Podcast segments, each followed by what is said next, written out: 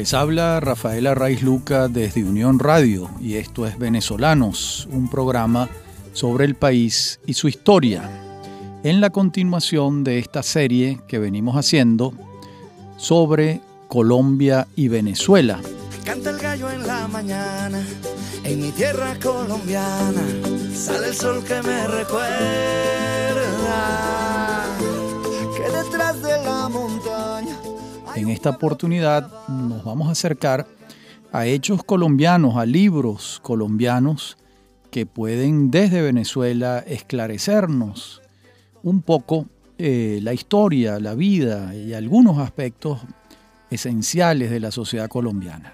Vamos a comenzar por un libro ya prácticamente un clásico, que es el libro Colombia, una nación a pesar de sí misma, del profesor David Bushnell.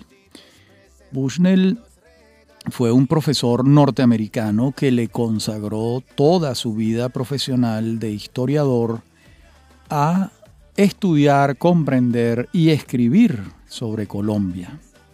Bushnell murió de 87 años en el año 2010 y este libro Colombia, una nación a pesar de sí misma, es un libro que tiene más de 20 ediciones en Colombia, de, de muchísimos ejemplares, porque es un libro muy claro eh, desde una perspectiva todo lo objetiva que se pueda.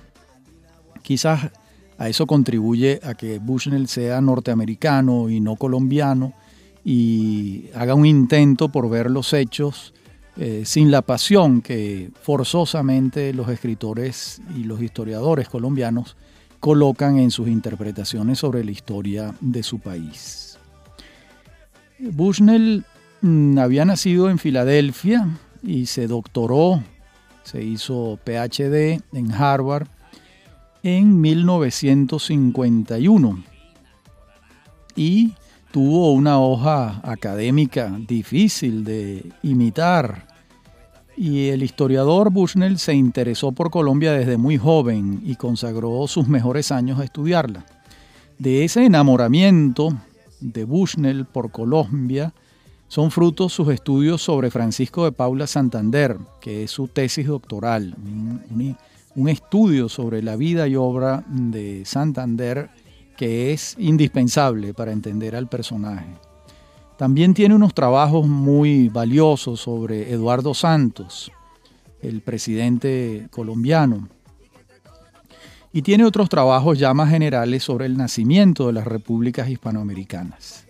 Pero su bestseller es este al que le he hecho referencia, Colombia, una nación a pesar de sí misma que es un título muy polémico allá en Colombia. Eh, quizás ha contribuido un poco con, el interés inicial por el libro, pero ya después el interés permanente que existe es por el valor que tiene este libro como resumen, como manual, como aproximación a la historia de Colombia. Y este tipo, este tipo de trabajo, como el adelantado por Bushnell, es frecuentemente evadido por los historiadores y mm, suele ser abordado por profesores eh, anglosajones, tanto norteamericanos como británicos, con, con gran pertinencia. Y la verdad es que en Gran Bretaña y en los Estados Unidos no despierta ninguna sospecha mm, que un historiador teja estos esfuerzos de comprensión global eh, eso es lo natural, como sí ocurre en otros lugares del mundo, incluida Venezuela, donde este tipo de trabajos los historiadores profesionales mm, lo desdeñan, les parece que no debe hacerse. Realmente es algo difícil de comprender. Felizmente los lectores contamos con estos historiadores que navegan a contracorriente de estas ortodoxias y podemos orientarnos en estas selvas desconocidas con un manual para dar los primeros pasos, como es el caso de este libro de David Bushnell. Y además, el lector agradece que el profesor Bushnell no dé saltos de garrocha, recurriendo a estrategias narrativas de trastocación temporal, sino que nos lleva de la mano por una cronología. en la que se fijan los hechos, se buscan explicaciones a los acontecimientos. El lector no pide detalles cuando se trata de una historia política panorámica como esta, pero sí busca la comprensión del conjunto, y eso es lo que nos ofrece Bushnell en este libro. La obra está muy lejos de recordarnos los manuales de historia signados por la elementalidad, por supuesto. Sí es cierto que no dispone de espacio para grandes dilemas, pero deja escapar una frase reveladora que ilumina a un personaje y sus propósitos, y a veces esto vale mucho más que dilatados y sesudos análisis.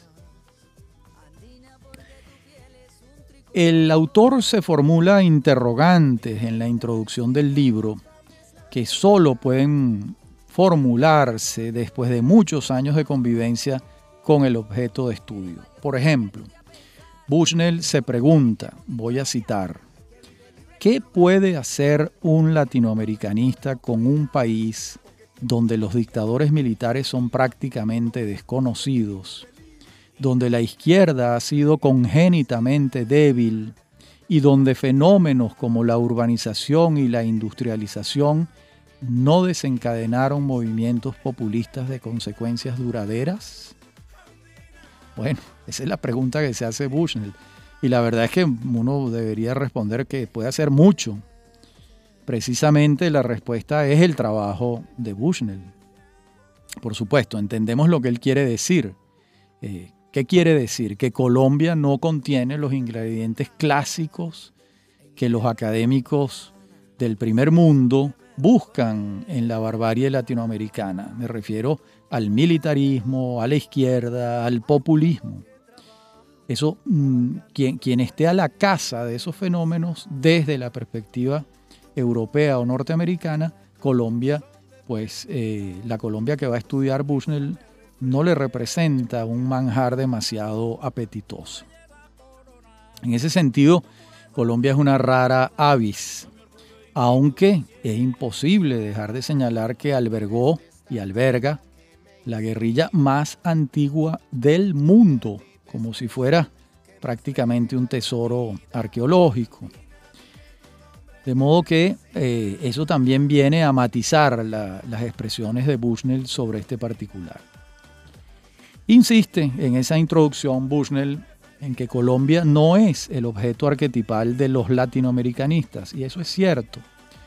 Más arquetipales son Perú, México, Guatemala, obviamente por la fuerza de sus pasados precolombinos y la, y la combinatoria que se da en el presente en estos países. También lo es un foco importante de los latinoamericanistas Brasil, por la sola razón de su magnitud e importancia estratégica.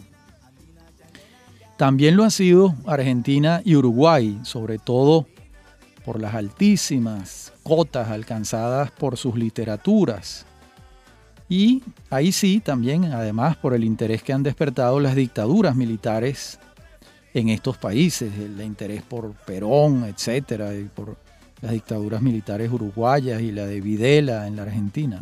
La lista es larga y no, no sigo por allí. En todo caso, es cierto que Colombia en este sentido que viene señalando Bushnell es atípica. Y también lo es en otro, y es que ha sido un imán para varios latinoamericanistas que se han quedado toda su vida estudiando a Colombia. No solo David Bushnell, es el caso de Malcolm Dees, el gran profesor británico que consagra, que ha consagrado su vida al estudio de Colombia, algo de Venezuela y algo de Ecuador. Es el caso del profesor francés Daniel Pecot. Es el caso también de Frank Safford, profesor norteamericano, y de Anthony McFarlane también. Cito solamente cuatro profesores cuyos aportes a la comprensión de la historia colombiana han sido formidables. De Venezuela, por ejemplo, no se puede decir nada similar a esto, salvo los estudios muy valiosos de John Lombardi y alguno que otro profesor latinoamericanista que no advierto en este momento. Por el contrario, creo que el interés despertado por Colombia se debe precisamente a su atipicidad. Insisto, no militarismo, una izquierda históricamente débil y un populismo con el cauce felizmente perdido, pero con guerrillas, con guerrillas, que también le da una, una atipicidad todavía mayor, porque es el único lugar de América Latina y de los poquísimos en el planeta donde hay movimientos armados todavía. Y con el sentido de nación, en Colombia hay un problema evidente que está recogido no solo por Bushnell en este título afortunado, sino también por títulos recientes que historian e indagan en la anatomía de la República Colombiana. Es el caso del libro del historiador Eduardo Posada Carbó, colombiano, barranquillero, profesor en la Universidad de Oxford. Ese libro se titula La Nación Soñada. Y es el, caso del libro de Marco Palacios, un destacadísimo historiador colombiano, y de Franz Safford. Ese libro se titula Colombia, país fragmentado, sociedad dividida. De modo que este tema de la nación, de la conformación de la sociedad, no solo ha tocado la puerta de David Bushnell, sino también de otros historiadores que se ocupan de Colombia. En la próxima parte del programa continuamos con este tema. Ya regresamos.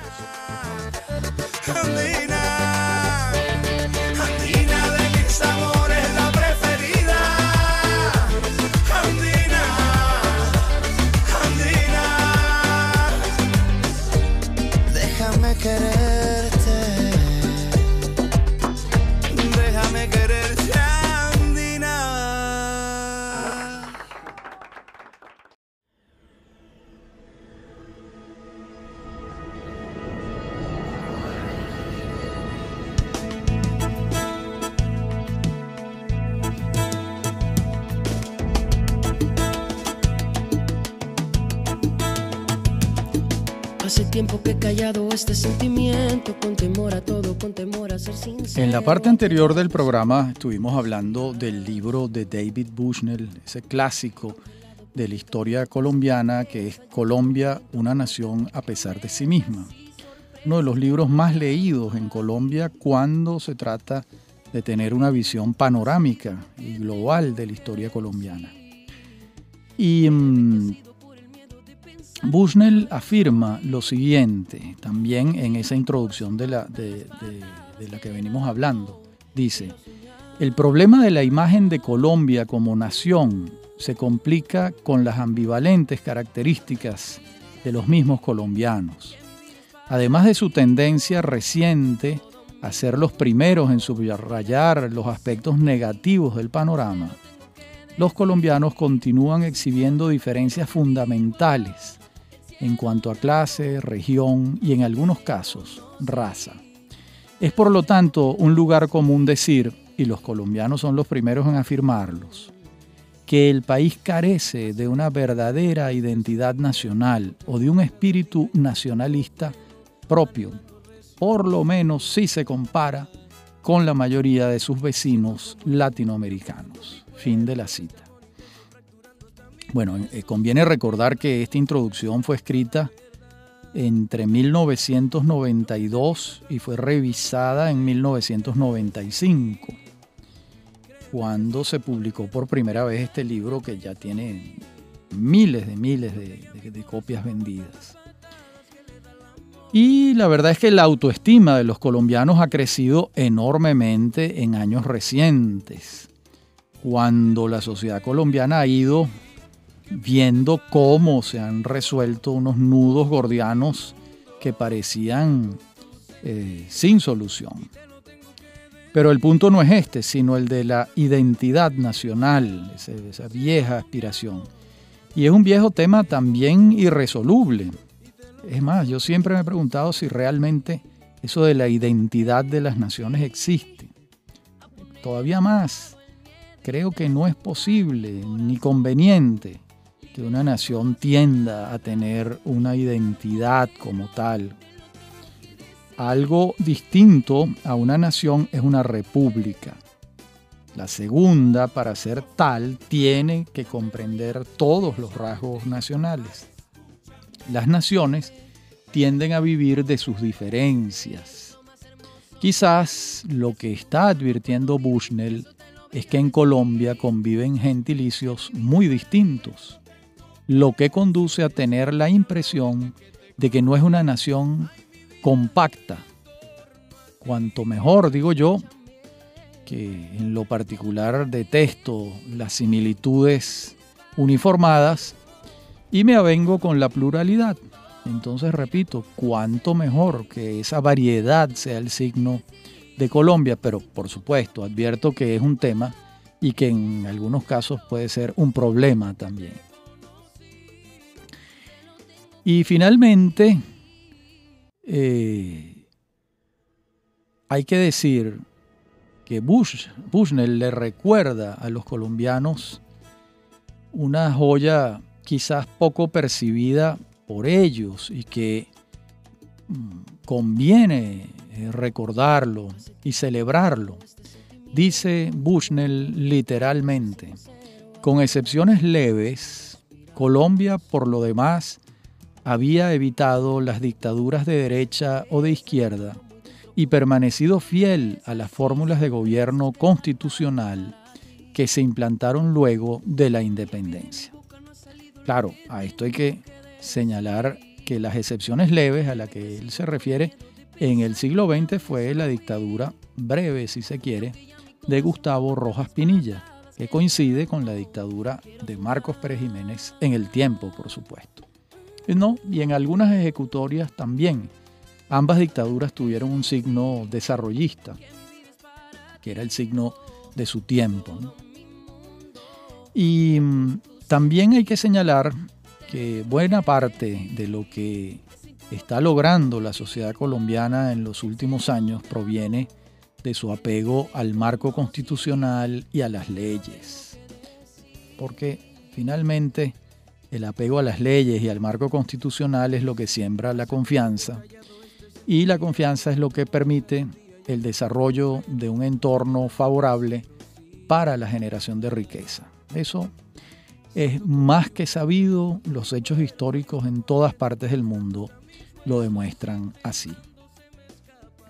Veamos ahora otros, otro libro, otros libros colombianos a partir de una fecha importante que es el Bicentenario el bicentenario de la creación de la República.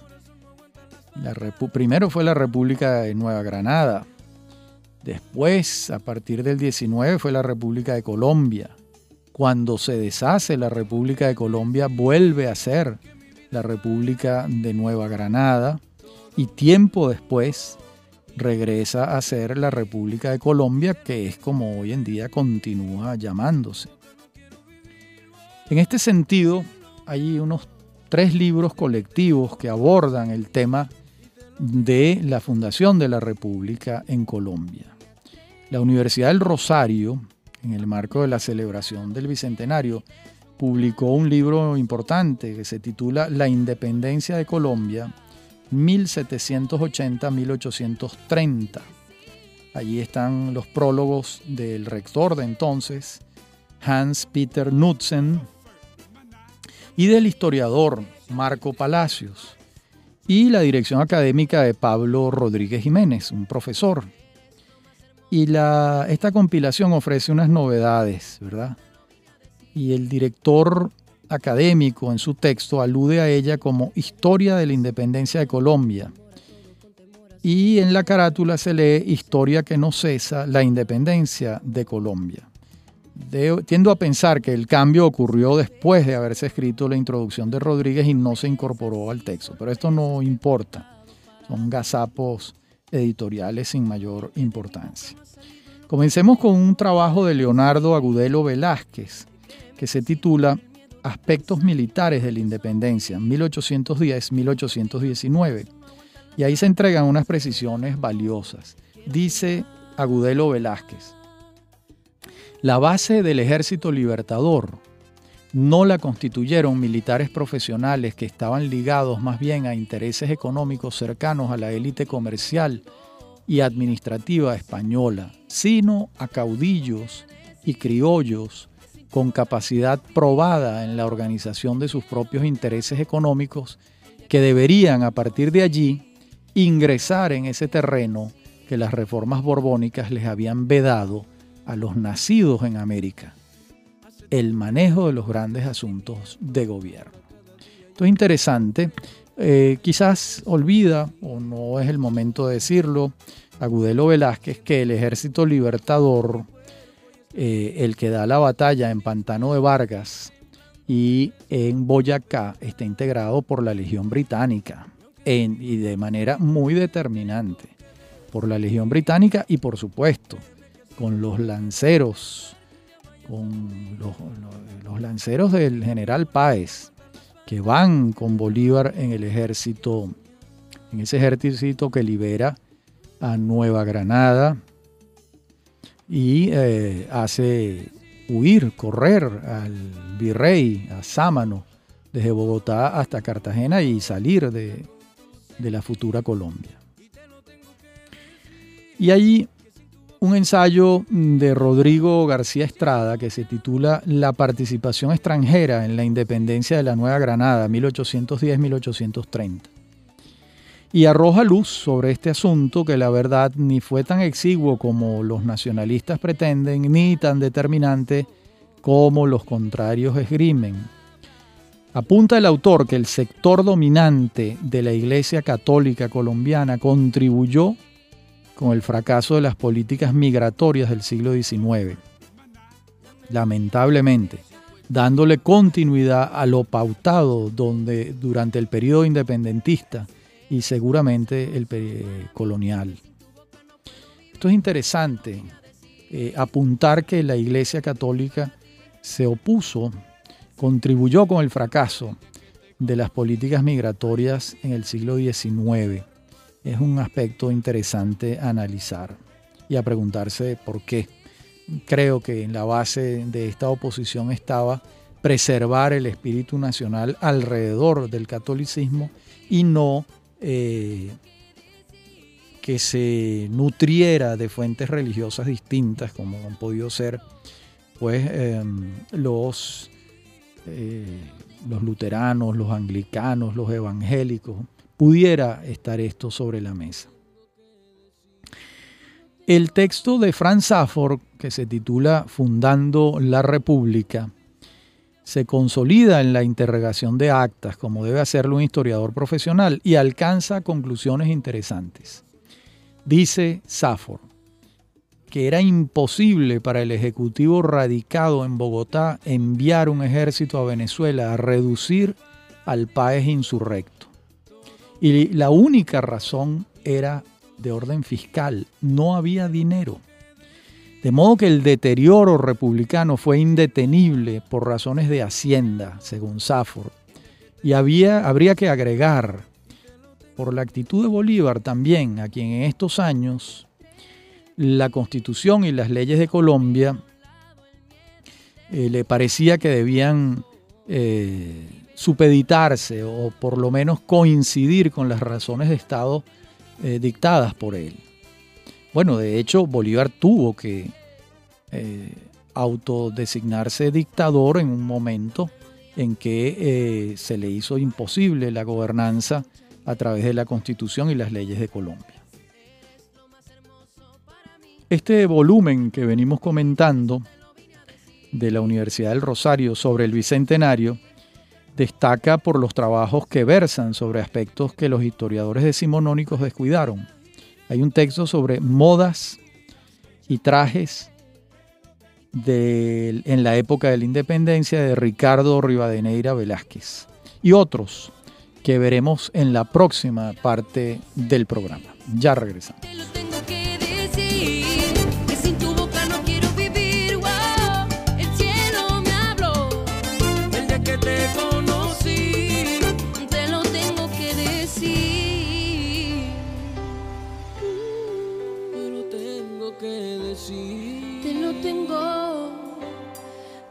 tengo que decir.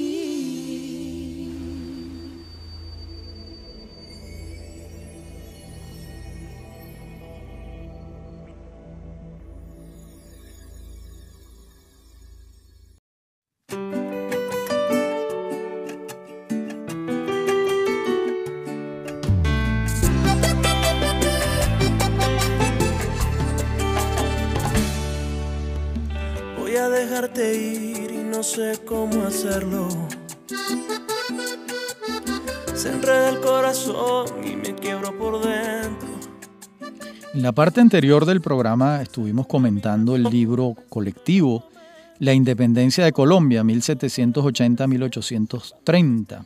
Y decíamos, además de los trabajos que revisamos, el de Franz Safford o el de Leonardo Agudelo Velázquez, que habían unos mm, trabajos que abordaban temas mm, eh, inusuales para la historiografía eh, ortodoxa o decimonónica. Referíamos al trabajo Modas y trajes en la época de la independencia de Ricardo Rebadeneira Velázquez.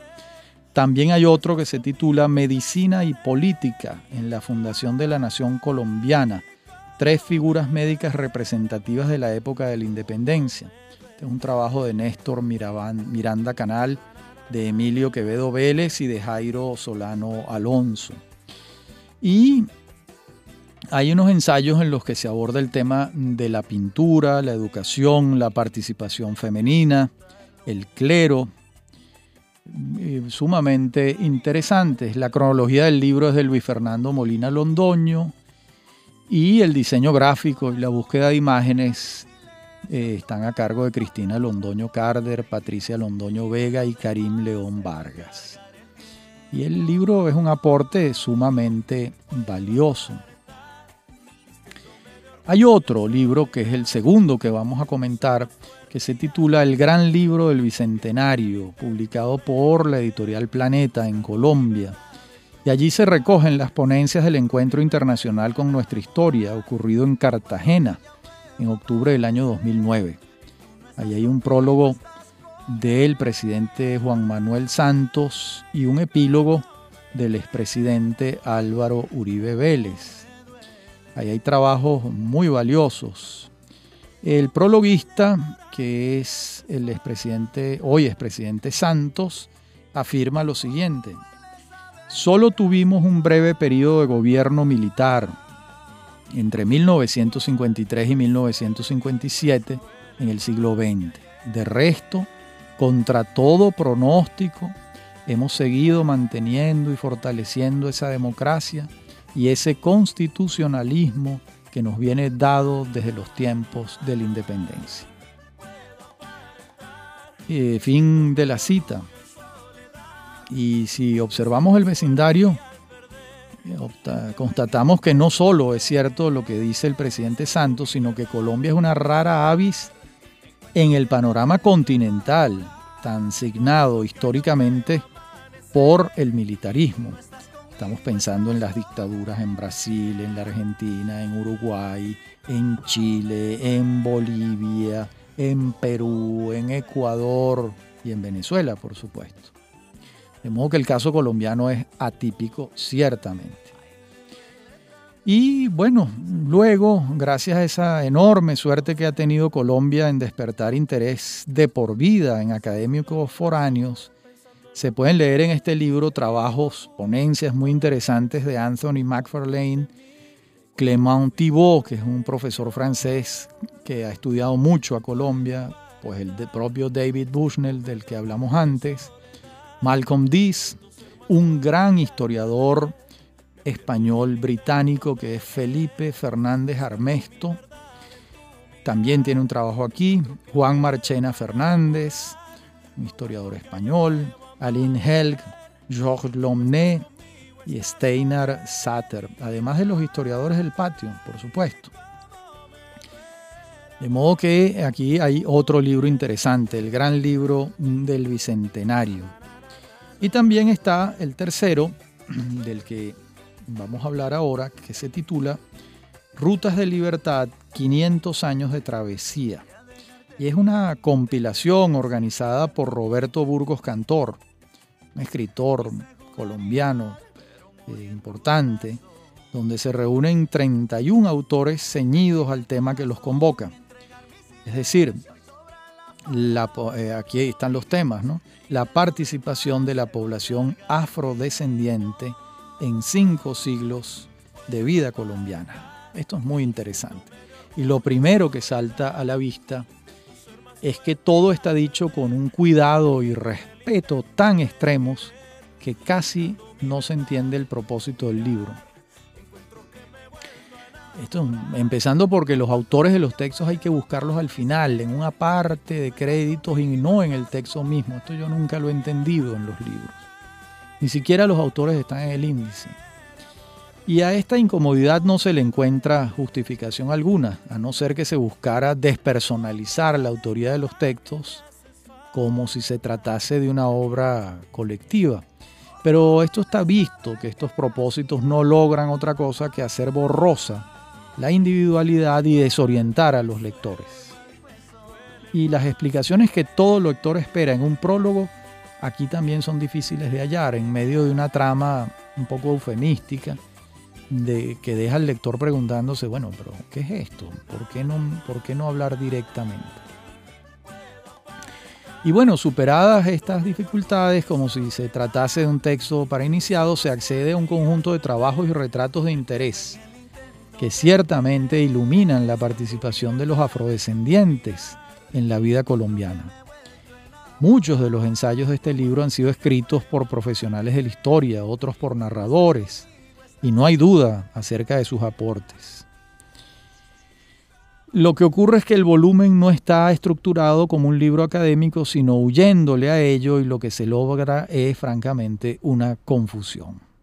habría que preguntarse si tiene sentido hacer esto cuando lo que se logra es eh, desorientar al lector. Y suele atribuírsele a los ingleses decir que lo más simple es siempre lo mejor. Y la verdad es que nosotros comulgamos con esa creencia. Y a estos tres libros que hemos, de los que hemos hablado sobre el tema bicentenario, eh, se suman la creación de la colección Biblioteca Bicentenario de la Universidad Nacional de Colombia. Y ahí se puede leer un texto muy curioso de Francisco de Paula Santander que se titula La dictadura de Bolívar y otro de Luis Vargas Tejada, Recuerdo histórico. En todo caso, el texto de Santander, mm, confieso no haberlo leído antes, entre otras razones porque en Venezuela este texto no se consigue. Y es revelador y hasta asombroso, incluso indispensable en muchos sentidos para comprender la personalidad del libertador de Simón Bolívar. Bien, hasta aquí eh, este libro sobre eh, los tres, mm, estos tres libros sobre el, bicentenario de la fundación de la República de Nueva Granada, después Colombia. Vamos a ver ahora otro tema, y es un trabajo fascinante sobre el periodismo, eh, porque en Colombia el periodismo es una tarea indispensable para comprender a Colombia. Y la respuesta a, esa pregunta, sin el periodismo se entiende a Colombia, una pregunta que me formulo, pues la verdad es que no se puede entender a Colombia sin la imbricación estrechísima entre periodismo y poder. Y eso fue precisamente lo que desentrañó María Isabel Rueda en su libro Casi toda la verdad, donde entrevista a cuatro pesos pesados del periodismo colombiano. Me estoy refiriendo a Enrique Santos Calderón, Juan Gozaín Abdala, Yamir Amad Ruiz y Felipe López Caballero. Y además traza una semblanza del desaparecido Álvaro Gómez Hurtado. Y para mí, como observador extranjero, lo primero que salta a la vista es que el periodismo en Colombia lo han ejercido quienes han desempeñado el oficio sin estudiarlo previamente, como fue en todas partes del mundo antes de que se formalizaran estudios de comunicación social. Más aún, en muchos países no se estudia periodismo como una carrera de pregrado, sino como un entrenamiento para un profesional de un área que se quiere dedicar a la tarea periodística una vez que es dueño de una fuente especializada. Muy pocos en las conversaciones explican dónde estudiaron, seguramente porque son tan conocidos en Colombia que no necesitan presentación, pero echo de menos una información que vaya más allá de los datos propios del patio de la casa. Lo primero de esto, quien formula las preguntas conoce a los entrevistados.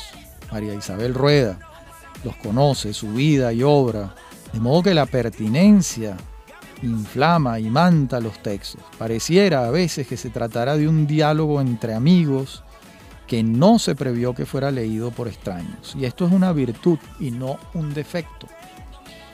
Realmente. Enrique Santos Calderón, hermano de Juan Manuel Santos, explica cómo fue que él y Daniel Samper Pisano abrieron las páginas del tiempo a opiniones diferentes a las de los dueños del periódico.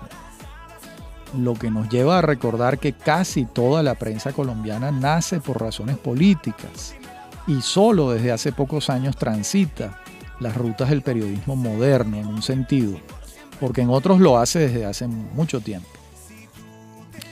Enrique Santos relata historias intramuros de los desafíos que los carteles del narcotráfico representaron para muchos en aquellos años demenciales de Colombia, cuando hubo un baño de sangre. Piensa en voz alta sobre los orígenes del paramilitarismo colombiano y, que, afirma que no hay manera de entender el fenómeno sin la guerrilla. Le mete el diente al proceso 8000 y termina reconociendo la habilidad de Ernesto Samper para voltear la tortilla. El proceso 8000 fue el, el juicio que se le siguió a Ernesto Samper siendo presidente de la República eh, por supuestamente haber recibido el narcotráfico durante su campaña electoral. Y al final, Santos Calderón nos recuerda que, digo ahora literalmente, cito, el periodismo debe ser esencialmente una forma de antipoder. Fin de la cita. Y claro, no, se queda pensando cuando escucha algo así. En la última parte del programa veremos, eh, eh, tomaremos el pulso a la voz de Juan Gozaín y de Álvaro Gómez Agotado en este libro tan interesante sobre el periodismo en Colombia. Ya regresamos.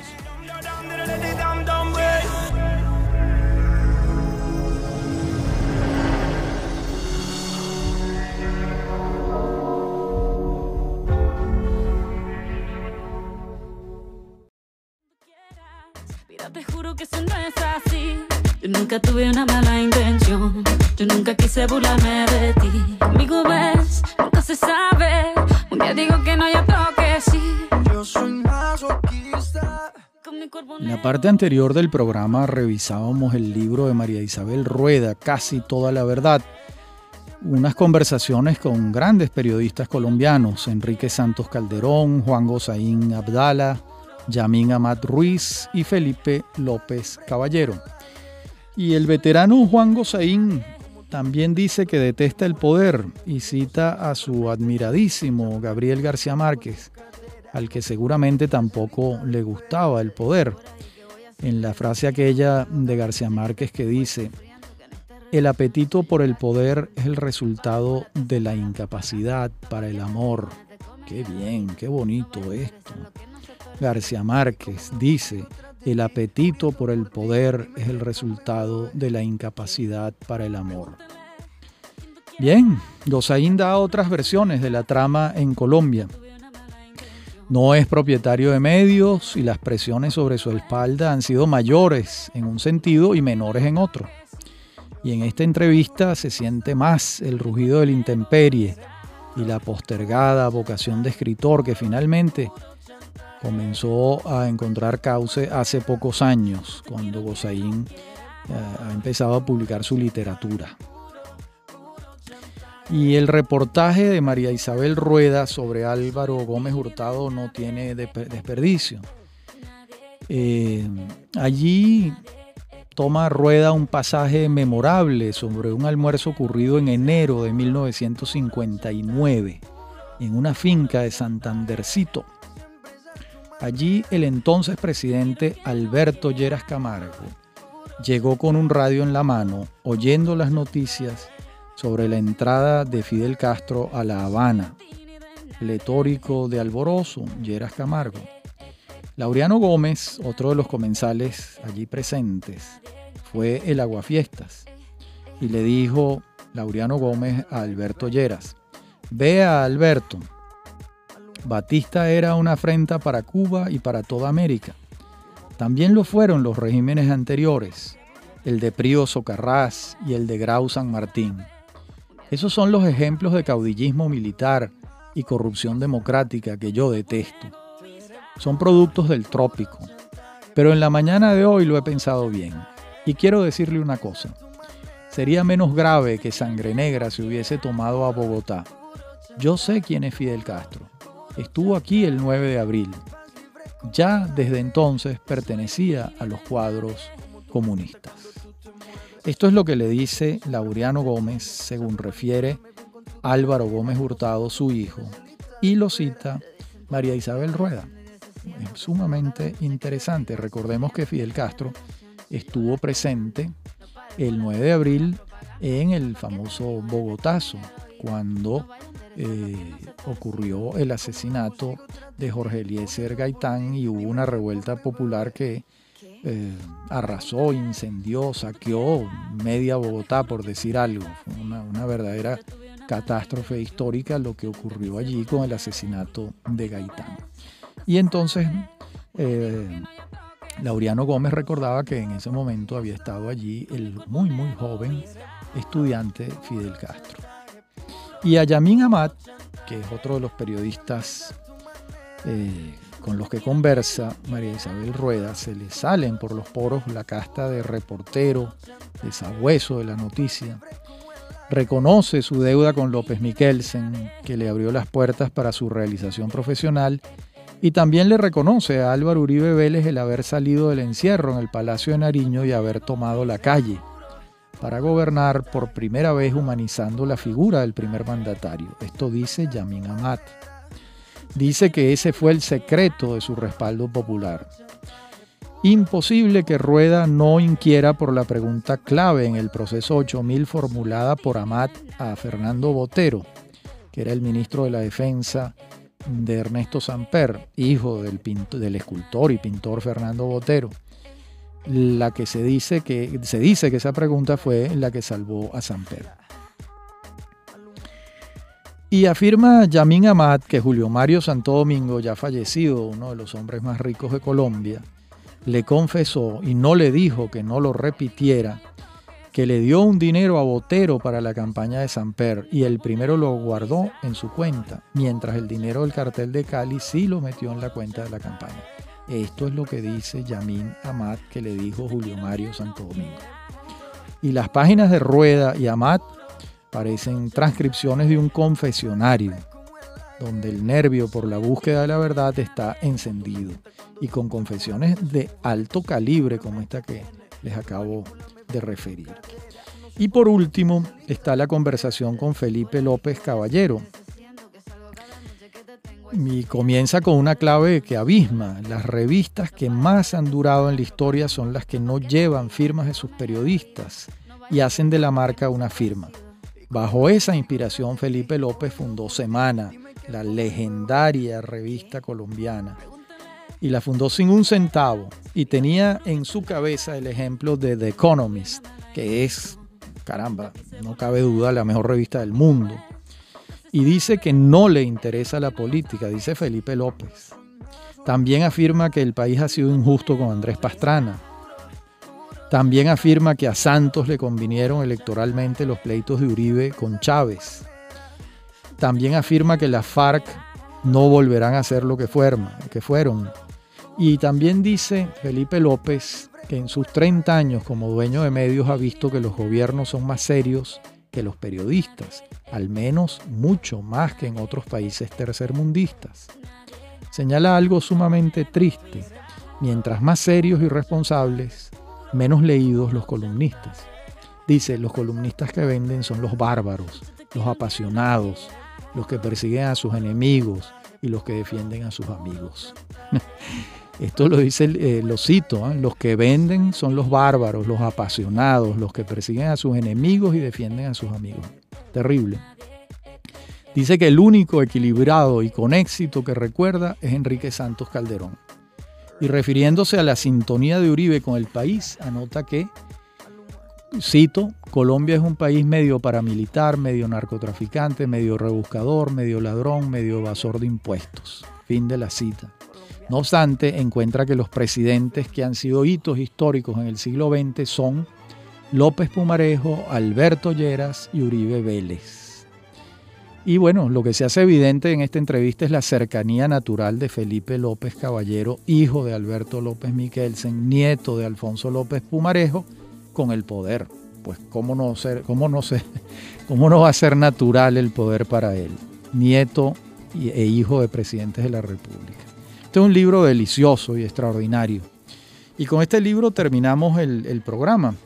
Y en, nuestra, en nuestro próximo programa seguiremos con esta serie sobre mm, Colombia, vista desde Venezuela, siempre con referencias a Venezuela.